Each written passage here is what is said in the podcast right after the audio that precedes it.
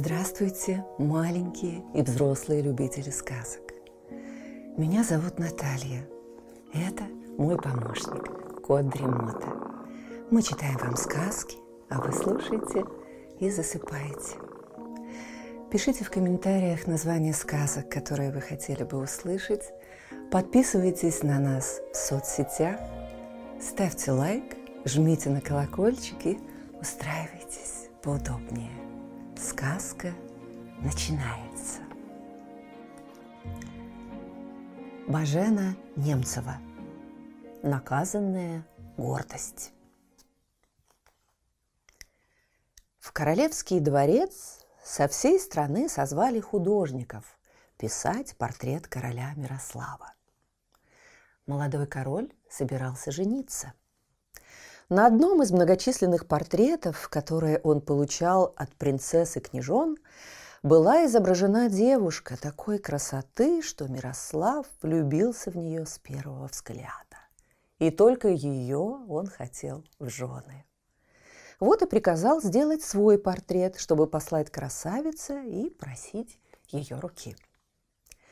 Когда собрались прославленные мастера, король сказал, «Господа, я созвал вас для того, чтобы каждый нарисовал мой портрет. Я не хочу, чтобы вы приукрашивали меня, пускай на портрете буду хуже, чем на самом деле. О, наш король и господин, к чему тебе прибавлять красоты? отвечали художники. Мы будем рады, если наша кисть сможет отобразить действительность. Они с жаром принялись за работу, и вскоре множество королевских портретов уже стояло в покоях. Король со своими советниками явился отобрать, какой из них лучше всего подходит для подарка. «Я полагаю, всемилостивейший король, — сказал один из придворных, что ваша сиятельная внешность значительно превосходит все эти портреты. И сдается мне, что ни один из них не соответствует полностью красоте вашего высочества. А я и не хочу, чтобы сходство было полным.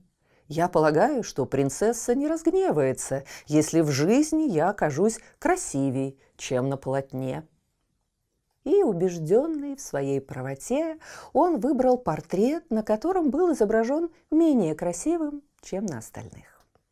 Приказал заключить его в золотую раму, разукрашенную драгоценными камнями, и отправил своих придворных с большой свитой и богатыми дарами к отцу красавицы просить ее руки.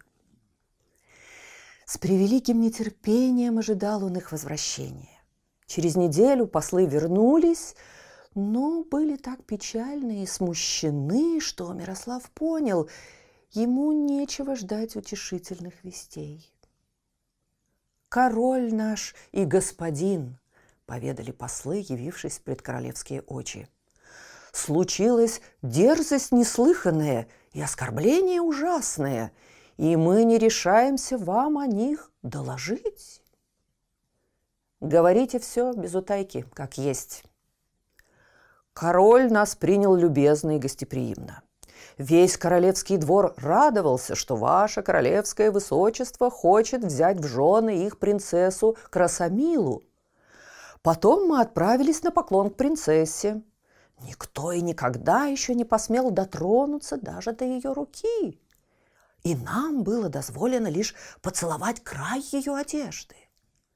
Она высокомерно взглянула на портрет вашего высочества и, вернув его обратно, молвила. «Король, кто здесь изображен, недостоин шнуровать мне башмаки». «Мы были вне себя от гнева», но старый король умолял нас ничего вам не рассказывать, говорил, что он и сам терпит от капризной дочери напраслину, что все еще можно исправить, и принцесса изменит решение. Но мы сочли, что такая королева не годится для подданных нашей страны, и поспешили уехать. Это было мудрое решение. Я вами доволен. Что касается прочего, я решу сам, сказал король. но щеки его горели от негодования. Мирослав долго размышлял, как ему теперь поступить, пока, наконец, не надумал. Он приказал позвать к себе своего старого советника и ему единственному доверил свою тайну. Старый советник выслушал и одобрил. На следующий день во дворце поднялся шум, словно в улье. Это король собирался в дорогу. Управление страной он передал своим советникам, а дворец – старому управляющему. На границе своего королевства он отправил обратно всю дружину и, взяв немного платья и денег, один-одинешенек зашагал дальше. Стоял прекрасный весенний день, и принцесса Красомила прогуливалась по саду. Она была красива, как богиня. Но лицо ее было холодно и надменно. Она была словно роза, лишенная благоухания, словно сад, не обогретый лучами солнца. Она не была ни злой, ни черствой. Часто плакала над несчастьями бедных и раздавала щедрую милостыню, но ни один нищий не смел к ней близко приблизиться, не смел коснуться ее своей грязной рукой. Многие вельможи сватались к ней, но она всеми пренебрегала. Ее мечты парили на орлиных крыльях и возносились к самому солнцу. Старый король частенько журил ее за гордыню, но она отвечала. «Мой жених должен быть выше всех красотой, благородством, знаниями и высоким родом, иначе я никогда за него не выйду». Однажды, когда Красомила гуляла по саду, подходит к ней отец и говорит – дочь моя, я взял на место старшего садовника молодого чужеземца. Мне кажется, он столь же осведомлен в садоводстве, сколь в литературе и не менее, чем в музыке. Он поразил меня своими знаниями, и я с радостью принял его ко двору. Столь ученого мужа я еще не встречал. Что ты об этом думаешь? Не могу ничего сказать, отец, ибо я его не видела. Но полагаю, что ты поступил правильно, ведь такой человек при дворе словно драгоценный камень в золотой оправе. Если он так поднаторел в музыке, как ты утверждаешь, да к тому же человек манер благородных, он сможет обучить меня игре на арфе. Я никак не могу кого-нибудь подыскать на место моего покойного учителя.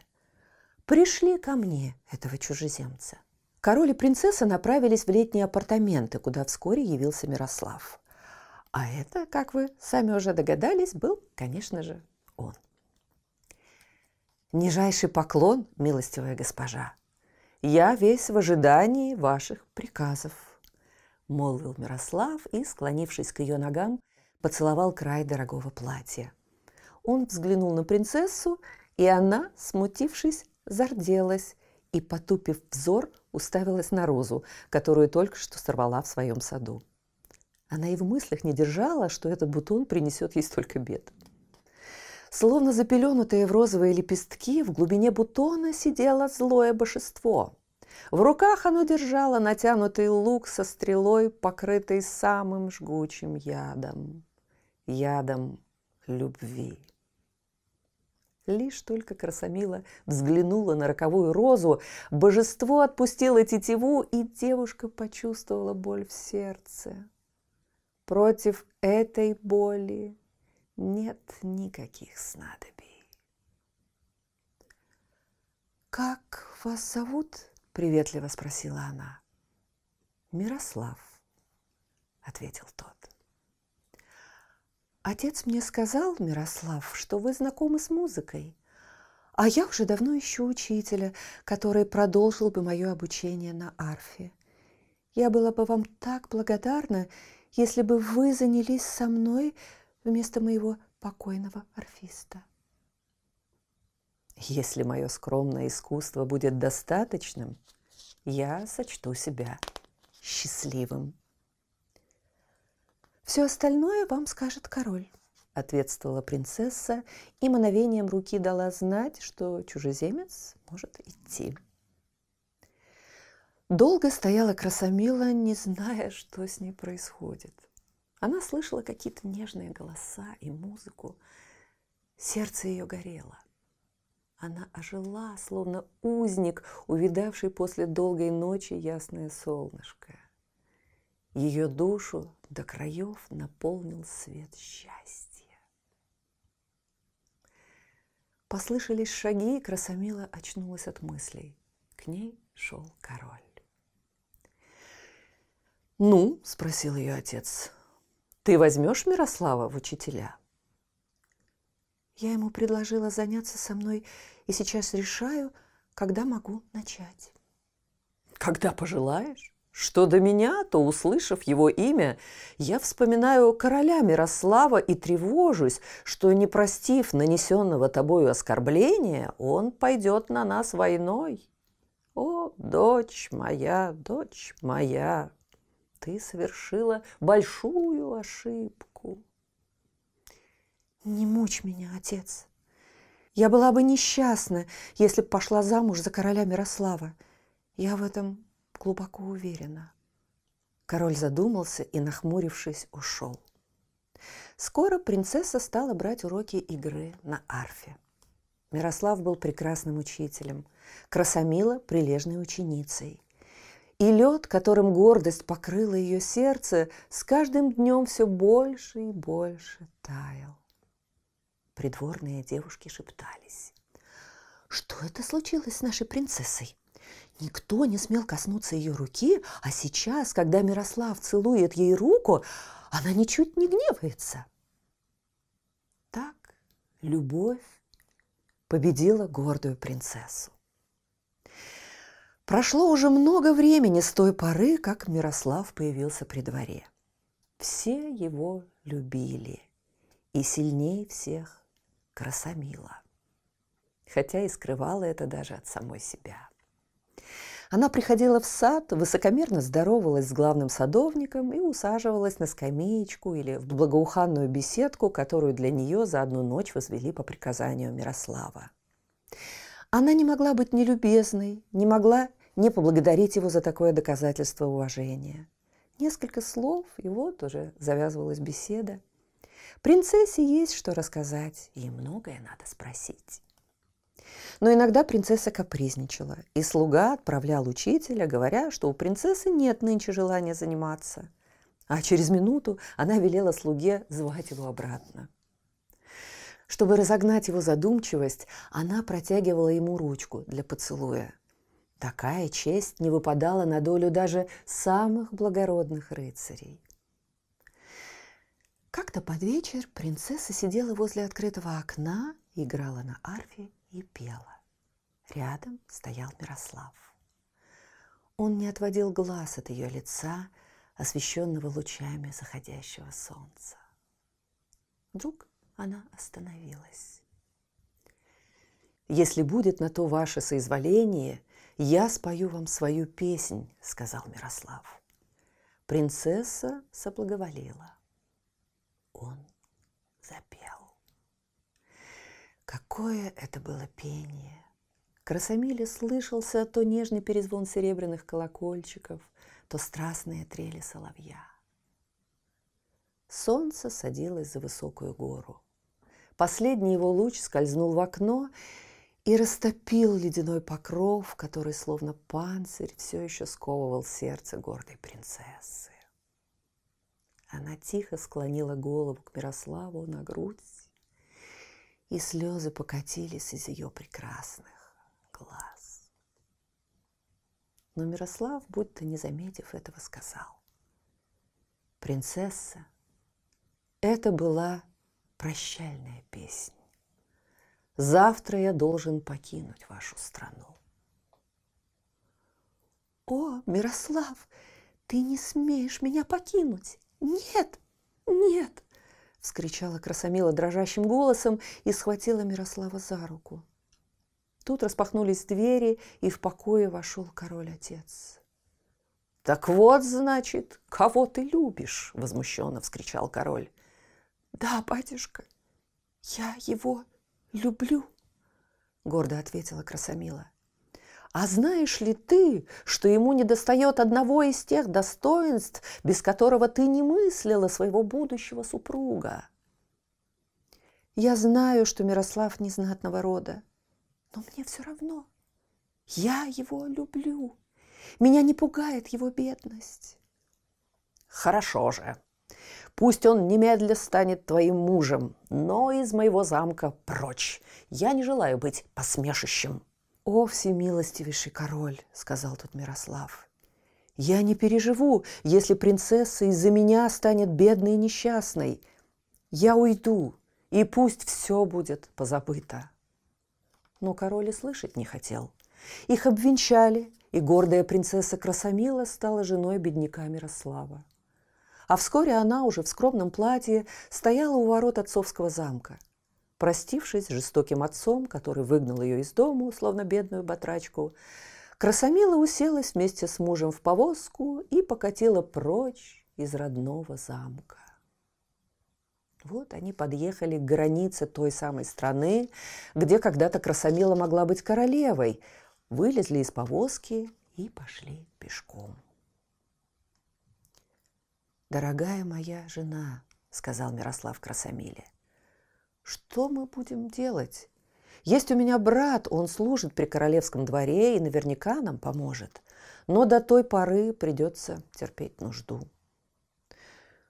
Кое-какие деньги у меня еще есть, а пока я стану работать, чтобы облегчить твои заботы, утешала красомила мужа. В ближайшем городишке Мирослав нанял телегу, чтобы принцесса, не привыкшая ходить пешком, немного отдохнула. И вот приехали они в королевскую столицу. Мирослав снял небольшую комнатку и поселился там вместе с Красомилой. Они продали ее платье и купили ей совсем простое – и единственный перстень, что был у красомилы на пальце, тоже снесли в лавку, чтобы как-то прожить дальше. «Пойду-ка я», — сказал на другой день Мирослав, «поищу тебе работу, а себе службу. Мой брат нам поможет». Он ушел. А в полдень вернулся и принес небольшой узелок. «Гляди, сердечко мое, вот тебе работа, а вот фрукты. Их посылает мой брат. О, жена моя милая, как мог я тебя, королевскую дочь, заставить жить нищенской жизнью? Ведь ты привыкла к роскоши, а теперь должна работать и терпеть нужду. О, я несчастный, стонал Мирослав и целовал руки своей любимой жены. Не печалься, отвечала она и, улыбаясь, смотрела на мужа. Ведь я сама этого хотела. Твоя любовь меня за все вознаградит и принялась за работу. Она усердно краила и шила, не зная отдыха даже ночью, и оставляла шитье лишь для того, чтобы приготовить мужу еду. Когда все было готово, она надела на голову простенький беленький чепец и пошла с Мирославом сдавать работу. Это был красивый дом, и слуга повел их через множество великолепных покоев. Сердце ее сжалось, когда служанка стала разглядывать готовое платье, придираться, отказываясь заплатить полную сумму. Лицо ее горело, и слезы заливали глаза. Но тут распахнулись двери, и в комнату вошла важная дама. Она спросила у служанки, в чем дело, и приказала заплатить все сполна. Красомила с поклоном поблагодарила и поспешила уйти из богатого дома. Она не стала жаловаться Мирославу, как с ней обошлись, но подумала, что ведь ее горничные служанки обижали бедных портных. А через несколько дней снова приходит Мирослав и предлагает ей службу одной благородной дамы. Красомила согласилась. Благородная дама оглядела ее с головы до ног, поинтересовалась, что она умеет делать, и велела остаться, чтобы испытать новую служанку. Это были горькие дни. Теперь Красомила поняла, что приходится сносить прислуги от привередливых господ. Сколько беготни, то подать, то принять, тут услужить. Какой крик и брань поднимаются, когда хоть один волосок вылезет из прически барыни или если на талии платье чуть-чуть морщит. Не смогла Красомила такой жизни выдержать и ушла домой. «А у нас новости», – сказал как-то с веселой улыбкой Мирослав, входя в их комнату. «Наш король привез невесту, и завтра во дворце будет большой бал и богатый ужин. Он хочет представить принцессу своим подданным. На кухню потребуется много кухарок и поваров. Обещают заплатить несколько монет. Ты ведь стряпать умеешь? Работы будет немного, может быть, пойдешь во дворец на кухню?» «Конечно, пойду», ведь не так просто заработать столько денег за один день», – ответила Красомила. Рано утром она оделась, повязала на голову простенький платочек и поспешила в королевский дворец. «Я тоже постараюсь что-нибудь заработать, а вечером за тобой приду», – сказал Мирослав, прощаясь с ней на пороге королевской кухни. Красомила, засучив рукава, взялась за дело – Старший повар показал ей, что надо делать, и она трудилась, не замечая ничего вокруг. Все шло как по маслу. Вот уж гости начали съезжаться. Карета мчалась за каретой, конца не видать. По какой-то хозяйственной надобности бежала Красомила через коридор, как вдруг навстречу ей господин. Платье на нем все в золоте и серебре, и говорит он ей грубым голосом – «Будьте добры, позовите кого-нибудь. У меня расшнуровались башмаки». Красомила поглядела на него и, определив по одежде, что это не иначе, как сам король, опустилась на колени и зашнуровала ему башмаки. Король поблагодарил и с достоинством удалился. А вскоре явился королевский слуга и спросил, где та кухарка, которая шнуровала башмаки. Ей велят идти в верхнее покои к старшей горничной. Красомила пошла. Входит она к горничной, та ей кланяется и просит пройти дальше. С удивлением разглядывала Красомила убранство комнат. Все напоминало ей отцовский дворец. Стоит Красомила посреди роскошных покоев, не знает, что делать. Пошла дальше, видит гардеробная. Всюду висят прекрасные платья и лежат коробки с драгоценностями – Выберите, пожалуйста, себе платье, а к нему украшение. Я помогу вам одеться, говорит ей старшая горничная. Наш король хочет за ту любезность, что вы ему оказали, пригласить вас на танец. О, Боже, испугалась Красомила. Что скажет мой муж? Я буду танцевать с королем, одетая в такое платье. Нет, нет, я этого не сделаю. Даже если я тебя об этом попрошу, спросил ее вдруг знакомый голос. И она увидела перед собой короля и узнала в нем своего Мирослава. Испугалась Красомила и вся дрожа спросила, «Зачем ты все это сделал? Зачем ты так со мной жестоко обошелся?» Ты помнишь свой гордый ответ моим посланцам, когда отослала прочь мой портрет? Я поклялся проучить тебя за гордость. Твой отец меня на это благословил, а твоя любовь помогла. Я не стал бы тебя так долго испытывать, но так хотел твой отец. Тут отворились двери, и вошел старый король. Дочь моя, хоть и было горьким испытание, но поверь, оно пошло тебе на пользу, сказал ей отец. Король Мирослав представил молодую королевну своим гостям и придворным. В дорогом, шитом золотом платье и королевской диадеме она была так прекрасна, так хороша собой. Ее дивное лицо вместо тщеславия и высокомерия озаряли теперь нежность и доброта. Гордо ввел Мирослав свою любимую жену в огромный зал. И все склонили головы перед красавицей, королевной. Слышите? Кот Дремота запел свою песенку. Это значит, что пора засыпать. Мы обязательно встретимся снова. Ну а сейчас спокойной ночи.